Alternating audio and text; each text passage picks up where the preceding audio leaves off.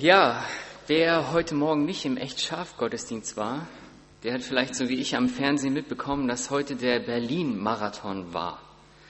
Vielleicht habt ihr das gesehen, ich gucke sonst kein Marathon, aber das lief gerade. Beim Marathon, da geht es ja um eine lange Strecke, im Gegensatz zu einem Kurzstreckenläufer, einem 100-Meter-Sprinter. Und ich habe euch mal Bilder mitgeliefert. Links von Marathonläufer, war aber nicht dieses Jahr, und rechts von einem Sprinter. Und das, das könnte man jetzt mal vergleichen. Wo liegen denn so die Unterschiede zwischen einem Langstreckenlauf und einem Kurzstreckenlauf? Ist logisch, ne? Langstreckenlauf ist viel länger, Kurzstreckenlauf, da gibt man einmal Vollgas und ist schon ganz schnell am Ziel. Wenn der Marathonläufer so schnell angefangen hätte wie der Sprinter, wäre er wahrscheinlich nicht angekommen. Also da muss man seine Kräfte einteilen. Der Marathonläufer, der hat eigentlich eher so Bodenkontakt die ganze Zeit. Und die Sprinter, die fliegen eigentlich schon fast über den Boden, äh, sind eigentlich schon fast abgehoben. Man könnte jetzt unser Christsein eigentlich auch mit einem Langstreckenlauf vergleichen. So tut das auch der Hebräerbriefschreiber. Und der sagt zu den Hebräern eigentlich, oder er vergleicht die Hebräer am Anfang so ein bisschen wie die Sprinter. Die haben schnell angefangen und jetzt drohte ihnen so am Ende die Luft wegzubleiben. Dass die ja, schlapp machen und vielleicht eben nicht diesen so wichtigen Glauben an Jesus Christus aufrechterhalten oder daran festhalten können. Und wer, wer kennt solche Situationen nicht, wo man den Mut verliert oder vielleicht auch mal so der Atem ausgeht und die, der Widerstand so groß wird, dass, ja, dass einem das schwerfällt, überhaupt noch weiterzumachen. Wo man am liebsten aufgeben möchte. Und jetzt die Frage, was kann uns helfen, dass wir eben doch durchhalten, wenn die Bedrängnisse kommen? Darauf gibt uns die Heilige Schrift eine Antwort. Ich lese uns den Predigtext, haben wir vorhin schon gehört, aus Hebräer 12, die Verse 1 bis 3. Da wir nun eine solche Wolke von, von Zeugen um uns haben, so lasst uns jede Last ablegen und die Sünde, die uns so leicht umstrickt, und lasst uns mit Ausdauer laufen in dem Kampf, der vor uns liegt, indem wir hinschauen auf Jesus, den Anfänger und Vollender des Glaubens, der um der vor ihm liegenden Freude willen das Kreuz erduldete und die Schande für nichts achtete und der sich zur Rechten des Thrones Gottes gesetzt hat. Achtet doch auf ihn, der solchen Widerspruch von den Sündern gegen sich erduldet hat, damit ihr nicht müde werdet und den Mut verliert. Wir haben das eben schon ein bisschen gehört. In welcher Situation befinden sich die Hebräer? Die Hebräer, die haben ganz viel Druck von außen erfahren. Verfolgung, da ging es also richtig ans Eingemachte und ihnen drohte tatsächlich der ach so wichtige Glauben an Jesus abhanden zu kommen. Und hier hinein möchte der Verfasser vom Hebräerbrief ermutigen, jetzt eben doch durchzuhalten und nicht von Jesus ja abzukommen oder da loszulassen. Also mit Jesus weiterzumachen. Und uns werden im, im Text ein paar Hinweise gegeben, wie wir besser laufen können. Ist eigentlich so im ersten Vers alles drin, deshalb lese ich den nochmal dann ist er uns nochmal ganz präsent. Da wir nun eine solche Wolke von Zeugen um uns haben, so lasst uns jede Last ablegen und die Sünde, die uns so leicht umstrickt.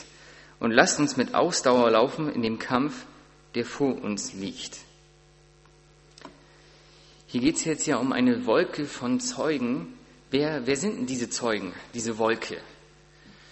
Wenn man jetzt den Hebräerbrief auswendig kennt, dann wüsste man, dass im Kapitel 11 genau davor, da werden ganz viele Glaubensvorbilder aus dem Alten Testament aufgezählt, unter anderem Noah, Abraham, Mose. Also alles Leute, die riskiert haben, was mit Gott zu machen und sich darauf verlassen haben, dass Gott hält, was er verspricht und dann am Ende gemerkt, erfahren haben, wie Gott sie beschenkt und sie sozusagen den Sieg auch errungen haben, mit Gottes Hilfe, bei Gott ankommen, anzukommen. Und diese Glaubensvorbilder und noch viel mehr, die haben also gemerkt, Gott ist treu und auf Gott ist Verlass, der lässt er nicht hängen. Diese Wolke von Zeugen, die umgibt uns. Man kann sich das eigentlich so vorstellen wie in einem Stadion. Wir sind noch am Laufen, wir sind noch in unserem Glaubenslauf drinne und die ganzen anderen Zeugen, die schon erfolgreich gelaufen sind, die sitzen jetzt im Stadion und feuern uns an, dass wir auch durchhalten und ankommen. Sie haben es ja selber schon erlebt, dass Gott helfen kann, wenn, wenn mal die Luft ausgeht und dass man neue Kraft bekommt. Sie haben das selber erlebt, wie die Hoffnung verloren gegangen war, aber, aber Gott wieder neuen Mut geschenkt hat und dass es sich letztendlich lohnt, wirklich am Ziel anzukommen. Ich weiß nicht, wie es euch geht, wenn ich ältere Menschen beobachte, die an Jesus festhalten, obwohl es ihnen schlecht geht und dabei noch fröhlich sind und irgendwie eine Hoffnung ausstrahlen, das ermutigt mich. Ich muss auch an Matthias Meyer denken, einer der früheren Prediger hier. Der hat mal in einer Predigt gesagt, dass er selber Glaubenszweifel hatte. Und das, das ging, glaube ich, über fast zwei Jahre und ähm, am Anfang so begeistert losgelegt und dann am Ende alles irgendwie oder zwischendrin alles wie weg. Weil er von diesen Glaubenszweifeln erzählt hat, habe ich mich getraut, bei ihm in die Seelsorge zu gehen, als ich Glaubenszweifel hatte. Und mir hat das geholfen, doch weiterzumachen, obwohl das für mich zwischendurch keinen Sinn mehr gemacht hat. Und ich, genau, ich denke, genau darum geht's. Wir haben schon so viele Glaubensläufer vor uns in der Geschichte und auch, sage ich mal, neben uns, die jetzt mit uns unterwegs sind, die können uns helfen zu ermutigen, dass es sich wirklich lohnt, weiterzulaufen und dass man auch am Ziel ankommen kann. Jetzt gibt uns der Text auch Hinweise, wie man erfolgreich laufen kann oder wie, wie man besser laufen kann. Also wie, wie so ein Laufstil, der helfen kann, dass man wirklich ankommt. Und da ist die erste Aufforderung, wir sollen alle Lasten ablegen. Ist ja auch irgendwie logisch, oder? Welcher Marathonläufer würde sich vorher mit Gewichten packen, bepacken, wenn er dann ja, den Langstreckenlauf angeht? Das, das klappt nicht, das kostet unnötig Kraft. Das macht es schwer, auch wirklich anzukommen. Jetzt nur die Frage, was, was kann denn jetzt mit diesen Lasten oder mit, ja, was kann damit gemeint sein, was uns so beschwert? Ich denke, das sind alles, alles Dinge, die, die wir meinen, die so wichtig für unser Leben sind, aber vielleicht doch gerade unentbehrlich. Also vielleicht Wichtigtuerei oder Ansprüche, die aus unserer Gesellschaft kommen, wie ein gutes, angenehmes Leben auszusehen hat und dann die ganzen Bemühungen, die man da reinsteckt, um auch diesem Leben zu folgen und vielleicht dadurch Zeit mit Gott verliert oder Zeit für die Ausrichtung verliert wie zum Beispiel bei unseren modernen Medien, Smartphone. Ich bin jetzt nicht gegen moderne Technik, will das auch nicht verteufeln. Man kann damit unwahrscheinlich viel machen, das kann sehr viel Zeit ersparen, aber es kann auch sehr viel Zeit kosten, wenn man nicht richtig damit umgeht.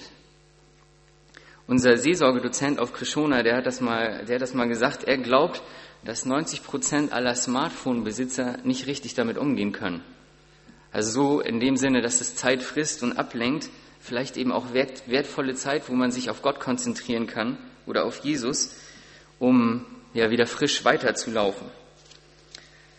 Genau, das, das könnte das Beschwerende sein, können aber auch ganz viele andere Hindernisse sein, die uns ja das Laufen schwer machen. Was brauchen wir eigentlich wirklich, um am Ende bei Jesus in der Ewigkeit anzukommen? Das ist eigentlich die Frage, was dahinter steckt. Ja, was brauchen wir wirklich, um am Ende bei Jesus in der Ewigkeit anzukommen? Und ich glaube, die Antwort ist ganz einfach. Wir brauchen sehr wenig. Jemand hat mal gesagt, reich ist nicht der, der viel hat, sondern der, der gelernt hat, mit wenig auszukommen. Reich ist nicht der, der viel hat, sondern der, der gelernt hat, mit wenig auszukommen. Und ich glaube, so ist es auch beim Glaubenslauf. Es ist eigentlich nicht wichtig, dass man viel hat, sondern gelernt hat, mit wenig auszukommen. Das, das zu lasten. Jetzt kriegen wir ja noch eine zweite Sache, die uns auch äh, gesagt wird, was wir ablegen sollen, nämlich die Sünde, die uns so leicht umstrickt. Beim Umstricken, da musste ich an Bindfaden denken. Der ist ja ganz, ganz dünn und unscheinbar und man denkt, das kann einen gar nicht so die Bewegung einschränken. Aber wenn das ein paar Mal um Mensch rumgewickelt wird, dann ja, kann das ziemlich gefangen nehmen. Und ich habe gedacht, wenn ich so theoretisch darüber rede, dann ist das zu wenig anschaulich. Deshalb kommt jetzt nochmal Johannes nach vorne und der, wir werden demonstrieren, wie, ja, Sünde einen ganz leicht umstricken kann.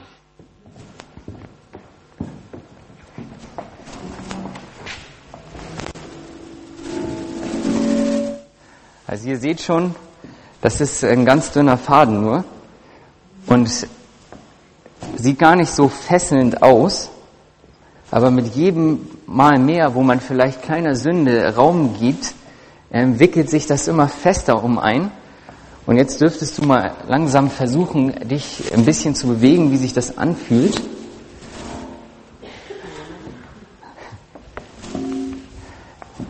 Also ich denke, es wird schon ein bisschen deutlich, mit jedem Mal, mit jedem Fehltritt, wo man denkt, ja, das war doch gar nicht so schlimm, ist man immer tiefer drinne und irgendwann sitzt man ganz fest und ja, es geht nicht mehr weiter. Vielen Dank, Johannes. er hat gesagt, er ist mit dem Auto da, also wird er noch zurückkommen. und da vorne liegt eine Schere. Bei Jesus wird man wieder, das ist das Gute, bei Jesus wird man auch wieder frei von Sünde, also der kann äh, wirklich befreien. Und vielleicht können auch die Sitznachbarn noch ein bisschen mithelfen. Ja, also Sünde kann ganz unscheinbar und harmlos sein.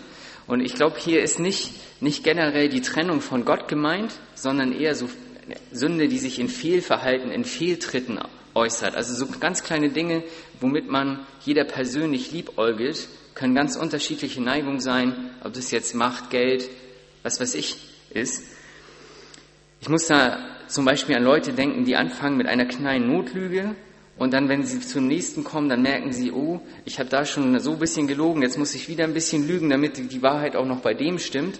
Und jedes Mal ein bisschen mehr Lüge und dann ist man so in einem Karussell drinne und irgendwie nachher gefangen in dem eigenen Konstrukt, was man sich gebaut hat und nicht mehr frei. Und genau diese, diese Fehltritte oder diese Sünde gilt ab, abzulegen. Und dann läuft sich's auch befreiter. Jetzt auch Johannes wieder befreit. Sehr gut. Es muss aber nicht so sein, dass jede Last negativ ist. Manche Lasten, die können uns auch helfen, nicht die Bodenhaftung zu verlieren, damit wir nachher letztlich wirklich bei Gott ankommen. Ein Mann, der Leiter vom Krischoner Gemeinschaftswerk, der hat mir mal erzählt, dass Gott ihm eine Predigt durch seine Modelleisenbahn gehalten hat. Er hatte eine wahrscheinlich handelsübliche Märklin-Modelleisenbahn und in der Lokomotive, da war ein Bleigewicht eingebaut. Und als junger Mann dachte er sich, wenn ich das Bleigewicht rausbaue, dann wird meine Lokomotive schneller fahren, dann geht so richtig ab. Hat das also ausgebaut und hat die getunte Lok da ein bisschen rumheizen lassen aber als die Lok auf einen Berg hochfahren sollte, da ist sie hängen geblieben. Jetzt können wir überlegen, was ist passiert. Die, Leder, die Räder sind durchgedreht, weil die Lokomotive zu wenig Gewicht auf die Schienen gebracht hat und dann ist sie nicht mehr über den Berg rübergekommen. Es kann also sein, das war die Predigt, die der junge Mann durch die Modelleisenbahn bekommen hat. Es kann also sein, dass manche Lasten auch dazu da sind, damit wir nicht abheben, sondern am Boden bleiben und wo Gott uns letztlich eigentlich zu sich führen möchte. Teilweise auch als Erziehung, damit wir unsere Prioritäten im Leben richtig setzen. Und bei dem Mann war das so, sein Vater, der starb früh, das war so, so ein Erschweren, Erschwernis, was er hatte. Aber er hat mir auch gesagt, weil sein Vater so früh starb und er dann diese Modelleisenbahnpredigt bekommen hatte, da wurde ihm klar, dass er sein Leben für Gott einsetzen möchte, und zwar komplett, volle Sache machen. Er wollte nämlich so leben, dass sein Leben Ewigkeitswert hat. Der Glaubenslauf, der wird hier als ein Kampf beschrieben. Es wird also nicht leicht werden, wenn wir in unserem Glauben laufen. Ähnlich wie bei einem Marathonläufer, wenn, er, wenn man eine lange Strecke durchläuft, da geht man durch mehrere Krisen durch. Man muss sich auch manchmal so ein bisschen durchbeißen. Wir sollen bewusst mit unseren Kräften haushalten. Wir sollen auch alles geben, damit wir den unwahrscheinlich großen Gewinn am Ende auch wirklich abbekommen.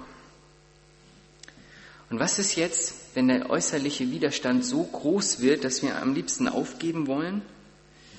Vor unserem Predigtext, relativ knapp davor, da wird von vielen Glaubenszeugen gesprochen, die un unwahrscheinlich Schweres erlebt haben, obwohl sie sich zu Jesus gehalten haben.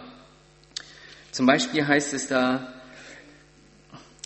manche wurden verspottet und ausgepeitscht oder gefesselt und ins Gefängnis geworfen, andere wurden gesteinigt, zersägt, versucht, erlitten den Tod durch Schwert, einige zogen umher in Schafspelzen und Ziegenfällen, erlitten Mangel, Bedrückung und Misshandlung wegen ihrer Verbindung zu Jesus. Wenn man das so, das so vor unserem Predigtext hört, das hört sich ja fast so wie christliche Anti-Werbung an. Also wenn du mit Jesus unterwegs bist, dann kann dir das Schwierige alles passieren.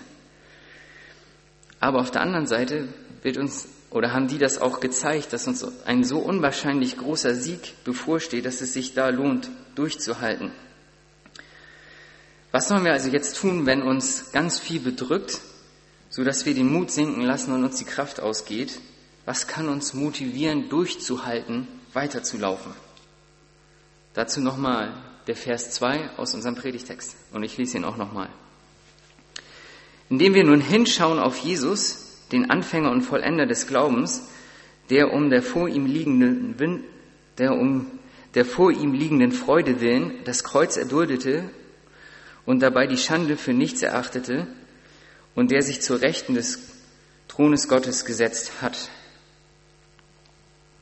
Wir haben das auch in der Einleitung schon gehört.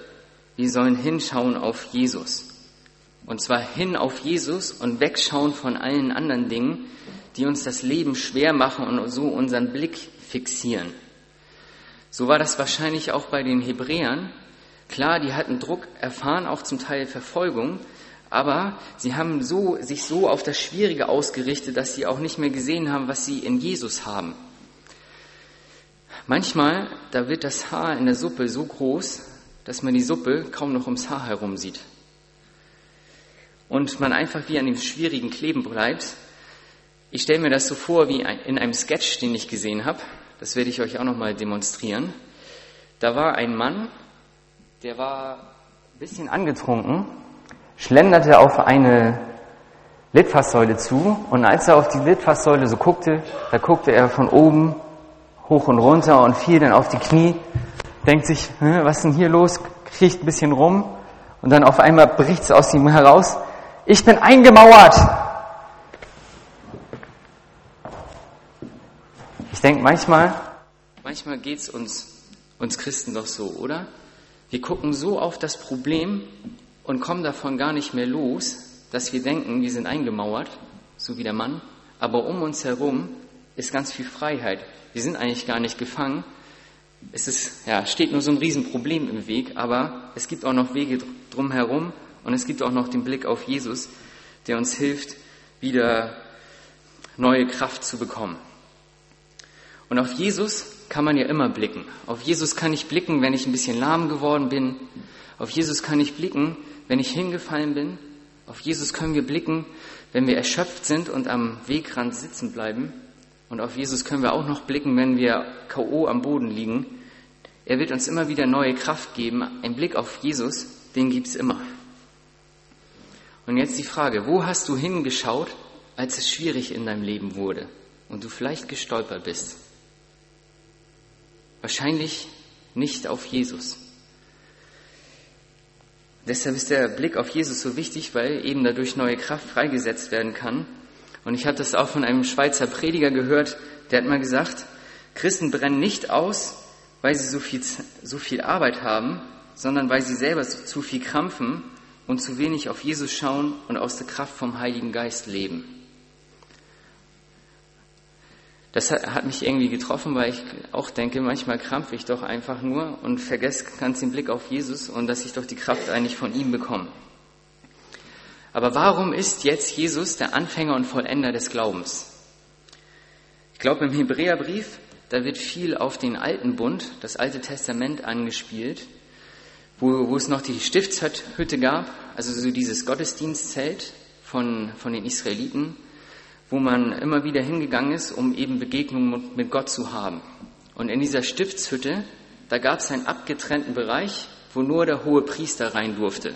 Da standen, standen dann die zehn Gebote ähm, und es wurde gesagt, dass Gott dort anwesend ist. Also Gott hat in diesem Teil wirklich, ja, wie gewohnt, wie auf der Erde gewohnt. Und da durfte nur der hohe Priester rein und die normalen Menschen nicht. Die Menschen waren sozusagen getrennt von Gott, also letztlich war der totale Kontakt nicht möglich. Und uns wird in der Bibel gesagt, dass wir Menschen den Kontakt von Gott verloren haben, weil wir aus, von Natur aus eigentlich gar nichts von Gott wissen wollen. Hat mit dem Sündenfall zu tun. Und Jesus ist jetzt für uns in diese Lücke gesprungen und möchte diese, hat diese Connection wiederhergestellt, damit wir doch Zugang zu Gott finden. Alles, was sich in, in unserem Fehlverhalten und in der Trennung von Gott ausdrückt, hat er auf sich genommen durch seinen Tod, damit wir wieder diese Verbindung bekommen und letztlich wie so in das Allerheiligste eintreten dürfen. Also Zugang zu Gott im Himmel haben. Muss man, muss man sich eigentlich mal reinziehen. Die, die Juden, die dachten, ja, wir, wir, wir können gar nicht ganz zu Gott kommen.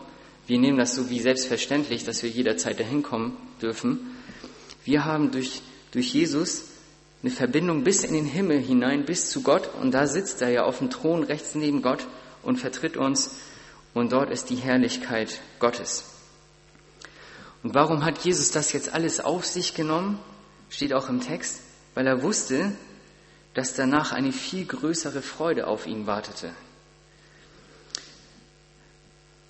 Er hat das alles auf sich genommen, eben um uns Menschen die Verbindung wieder zu Gott zu geben und auch wieder die Herrlich, bei der Herrlichkeit bei Gott zurück zu sein.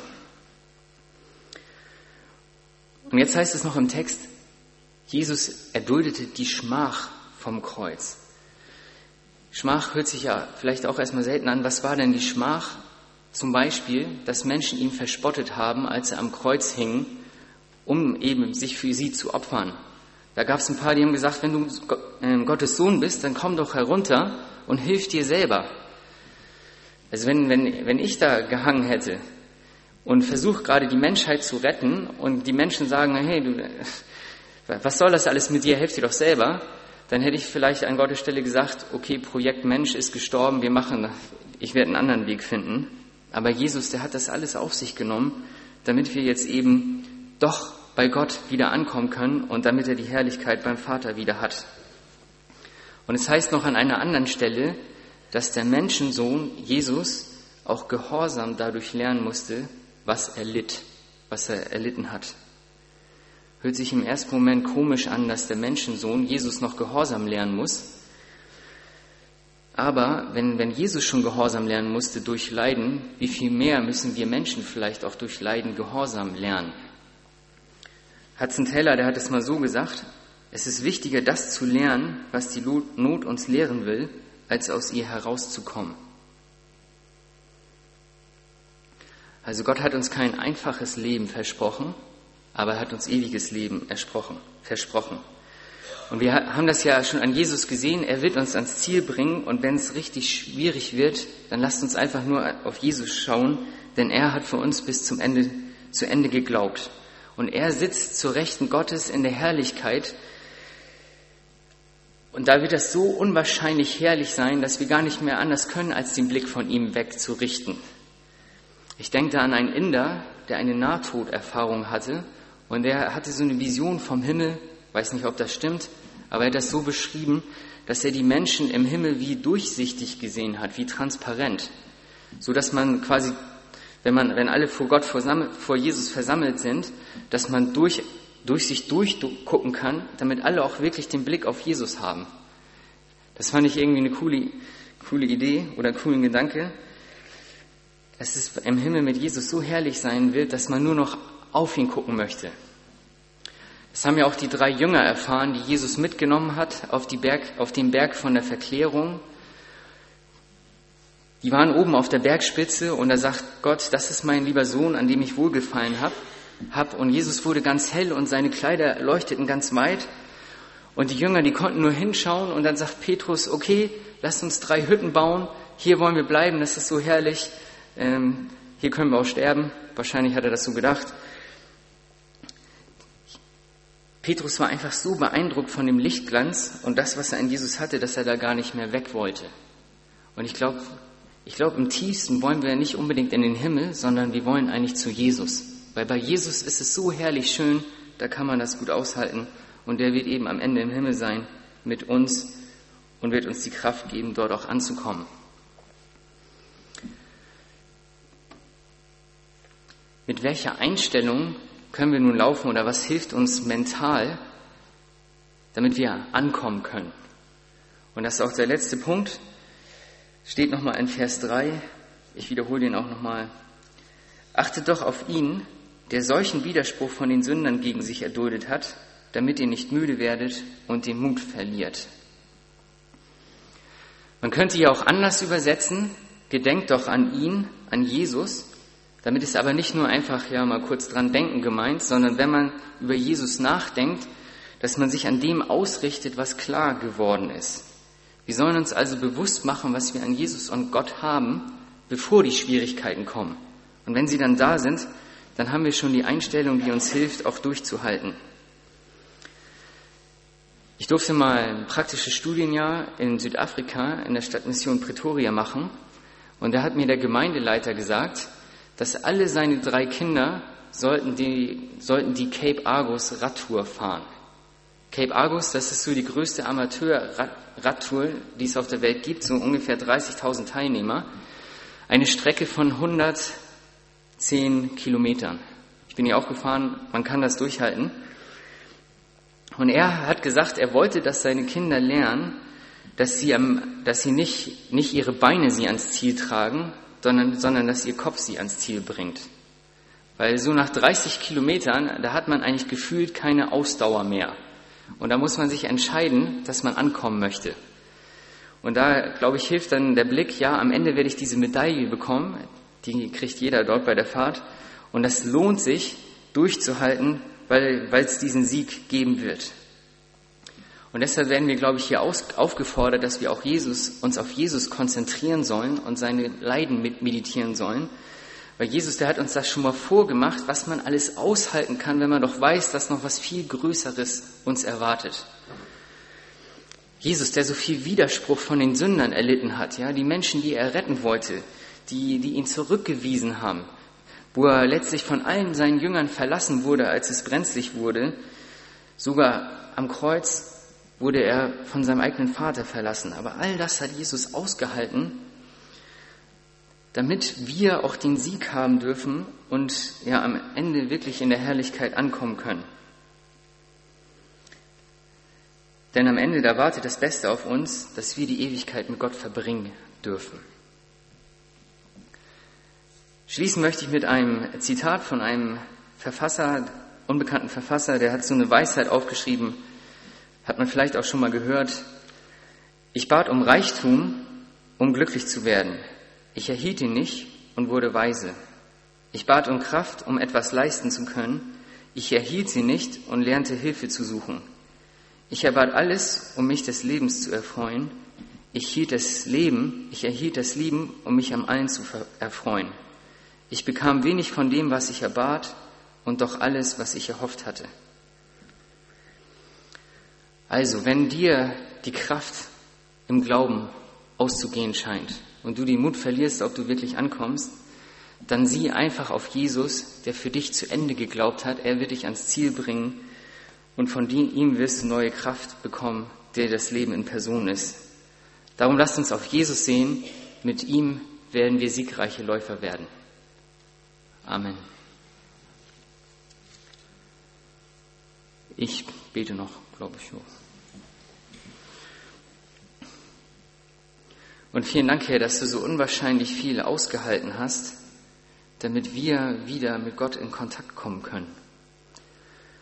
Und du siehst, wie, wie leicht uns der Blick von dir abhanden kommt, wenn Schwierigkeiten uns, uns erreichen und wir ja Probleme haben und, und nicht wissen, wie es weitergehen soll.